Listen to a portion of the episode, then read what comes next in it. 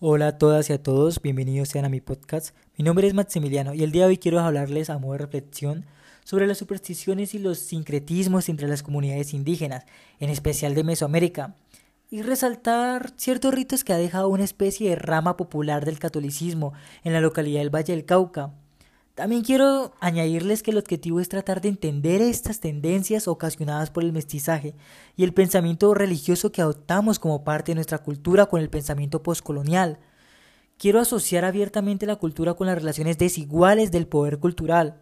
Hago mención a Said, que pensaba que el problema no es la conexión de esta dicotomía cultural, sino la forma en que surge. De hecho, confirmó que la comunicación bidireccional y el préstamo son culturalmente inherentes, por lo que sería un enfoque estéril discutir los dos atributos de tal o cual objeto, contradiciendo así la determinación de los derechos exclusivos. Por lo tanto, el conflicto no radica en el cambio cultural, sino en el tipo de relación en que lo produjo, o sea, en la manera en que se da, que repara la violencia del imperialismo moderno de todos los ámbitos, cultural, ideológico, económico, social y político. Podremos pensar también que esta importancia de las creencias y la forma de control social que hoy en día se evidencia en esa religiosidad que es muy marcada en Colombia, que es un pilar fundamental para entender cómo se sigue manipulando la sociedad a raíz de estos comportamientos y conceptos, a tal punto de mover lo económico y político, incluyendo el manejo de un país. O sea, no voy a entrar en profundidad porque no es lo porque a lo que nos estamos dirigiendo no es lo que no es mi objetivo, precisamente. Pero cabe mencionar este pequeño recuerdo que sucedió en el 2010 de las elecciones presidenciales de Antana Mocus y el expresidente Santos. En una entrevista, Antana, que iba ganando la primera vuelta, dio su postura religiosa como ateo abiertamente en un país tan conservador. Y el presidente Santos, adivinen qué pudo haber dicho. Bueno, el presidente Santos, el expresidente Santos dijo que con el poder y la sabiduría de Dios iba a ganar las elecciones. A partir de ahí ese satanismo publicitario que se le dio a Antaramocus le causó la, le causó la derrota, siendo Colombia un país muy supersticioso. Se creía que nada bueno se le esperaba al país, que un hombre que no tuviera la palabra ni, ni fuera guiado por Dios iba a llevar a cabo un país. Realmente en Colombia se creen muchas cosas. Lo más curioso es lo más curioso son sus tendencias a ritos y populares que se despliegan de la rama religiosa católica. Muchos colombianos, incluyendo extranjeros, recorren largas distancias para ir al Señor de los Milagros, que queda ubicado en Buga. Lo que muchos no saben es cómo se constituye esta concepción que más bien es pasada de voz a voz, que realmente es una forma de avivar el fuego a estas creencias colonialistas que se dan a través del mestizaje y del folclore. Bueno, rápidamente les contaré que por allá en 1580 Buga era un pequeño caserío en el Valle del Cauca, por supuesto Colombia. El río de Buga corría en aquel entonces por el sitio donde ahora es el templo del Señor de los Milagros. En ese momento la fe se estaba perdiendo, el conocimiento estaba emergiendo, las personas estaban más preocupadas por otros problemas sociales y económicos que por la religión si no estoy mal, en 1580 también la Universidad Santo Tomás eh, se estaba abriendo, entonces estos auges de conocimientos estaban dando como más importancia. A raíz de, de, la falta de esta pérdida de fe, pues cuentan los lugareños varias historias donde, donde se relatan muchas cosas, pero pues siguiendo un hilo conductor se relata de una anciana que encuentra un crucifijo de Cristo en su ropa y no había nadie alrededor que pudiese dejar ese crucifijo. Lo curioso fue que con el tiempo el pequeño crucifijo empezó a crecer, ella lo notaba más grande, cada día más grande. Eh, llegó supuestamente, cuentan las historias que llegó a medir un poco más de un metro.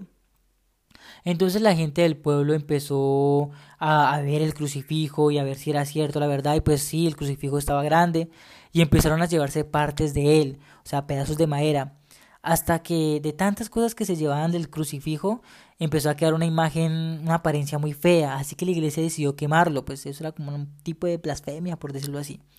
Y supuestamente, pues mientras lo quemaban, el Cristo empezó a sudar y a sudar, y las personas empezaron a correr y a correr, aquí con sábanas, quitarse las camisas, trapos para secarle el sudor y que poder tener el sudor en, sus telas.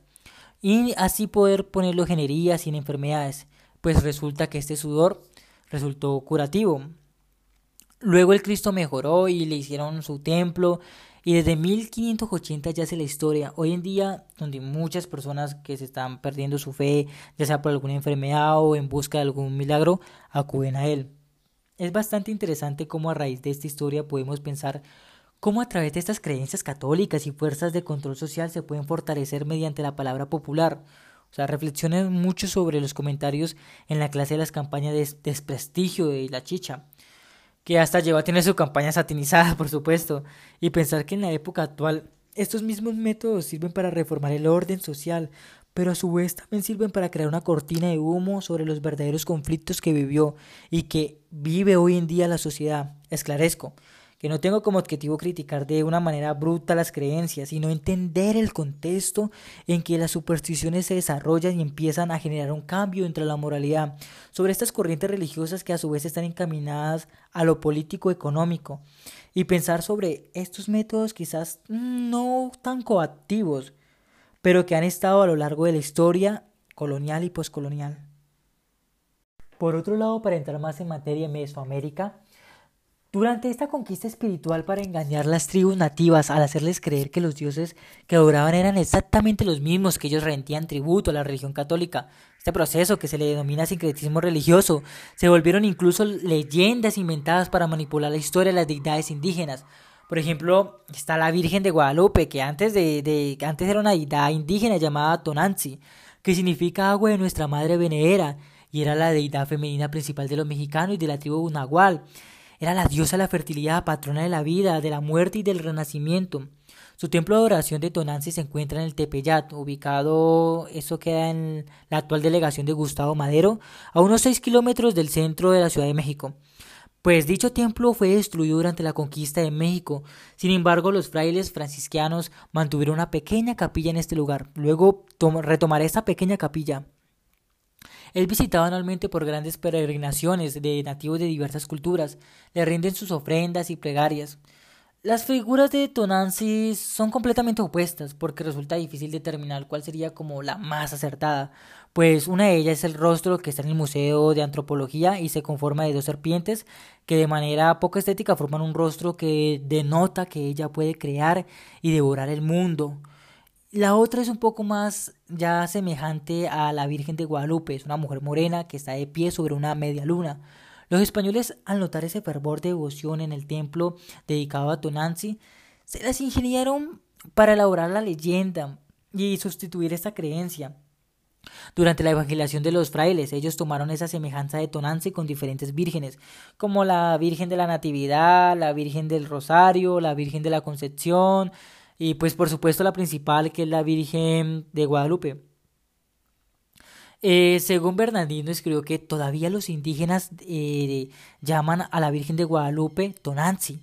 Los indígenas usan la iglesia, esa capilla que ellos dejaron para adorar a su diosa tradicional. Su devoción es sospechosa porque pues esto hay muchas hay muchas iglesias donde está la Virgen de Guadalupe y son dedicada a la Virgen de Guadalupe, pero ellos recorren largas distancias de tierras muy lejanas hasta ahí para, para adorar a Tonanzi, como antiguamente hace un tiempo fue, eh, haciéndose cada vez aceptada por la cultura nahual. Pues para comentarles un poco de su cultura, cuando una ciudad era derrotada por otra, se aceptan a los dioses de la ciudad victoriosa, porque la derrotada demostraba que los dioses de la ciudad victoriosa eran más fuertes. Además encontraron mucha simpatía, pues por que Guadalupe de piel morena como los nativos del Nuevo Mundo, convirtiéndose en una de las deidades más representativas de México y también como dándonos paso a este tipo de mestizaje y este tipo de, concepciones divinas. Un dato personal eh, que me pasó de hecho el diciembre pasado, me encontraba en la Ciudad de México conversando con un señor que trabaja como conductor de V. Él me contaba una curiosa historia sobre las tribus indígenas en la época colonial, pues el colonizador quería someter a sus creencias, así que derribaron todos esos templos y los obligaron a arrodillarse. Sin embargo, ellos pensaron nuevas estrategias para seguir adorando a sus dioses, y empezaron a construir sus templos debajo de las tierras, para que así cuando el colonizador les pidiera que se arrodillaran, ellos estarían venerando a sus dioses. Me hace pensar mucho en el análisis que haces ahí sobre la resistencia, que no radica en descubrir la propia cultura de manera espontánea, sino que en un espacio abierto cerrado por la ideología colonial para entender el presente y desviarse en esta ideología, es decir, dar un paso hacia el pasado y buscar fragmentos de lo que fue negado y desposeído. Aquí hay un movimiento dual en torno al lenguaje, vivir en el lenguaje compartido con los colonos y restaurar aquellos lenguajes que han sido prohibidos, restringidos, espacios sociales, o inclusive todos estos pensamientos de, de, sus dioses. Tales búsquedas como para comprender no solamente las diferencias de origen, sino también las diferencias en la suerte de los grupos que reclaman ese derecho y ese encimamiento que volverá a obstaculizar el libre diálogo entre culturas. Bueno, más allá de retomando este relato, que lamentablemente los colonizadores se dieron cuenta de esto y comenzaron a crear otras alternativas, que son esas alternativas de sincretismo, lo cual me hace pensar en el Jesús también crucificado de, de, Chamal, que eh, era el dios Ostetol, protector de la cueva de los cazadores que viven en Anahuat. La historia pues afirma que en 1539 los agustinos transportaron la cruz hasta ese lugar, la cruz del Cristo crucificado, eh, reemplazando el dios Otzotel por el Jesús crucificado. Ellos transportaron esa cruz y pocos días encontraron a Cristo clavado en, ahí en el altar con las heridas y todo crucificado y pues la abominación de ese dios Ostototel eh, caído en el suelo, los fragmentos se habían reducido y así volvieron los lugareños pues sus dioses, su dios no había tenido un gran impacto porque pues ellos defendían que si se destruía ese templo el mundo iba a arder, pero no fue así. Entonces, entonces al final reemplazaron esos aborígenes que se habían olvidado de Ostototel y, y retomaron el Señor de la cueva y comenzaron a adorar, a integrar su cultura para así convertirlo en el Cristo indio y mestizo. Entonces deja como reflexión estos, estas concepciones divina sobre el mestizaje y cómo a lo largo toma un poder sobre la política, la social, eh, la política y lo social, también encaminándonos sobre los comportamientos que actualmente tenemos en la sociedad y para poder reflexionar sobre esto.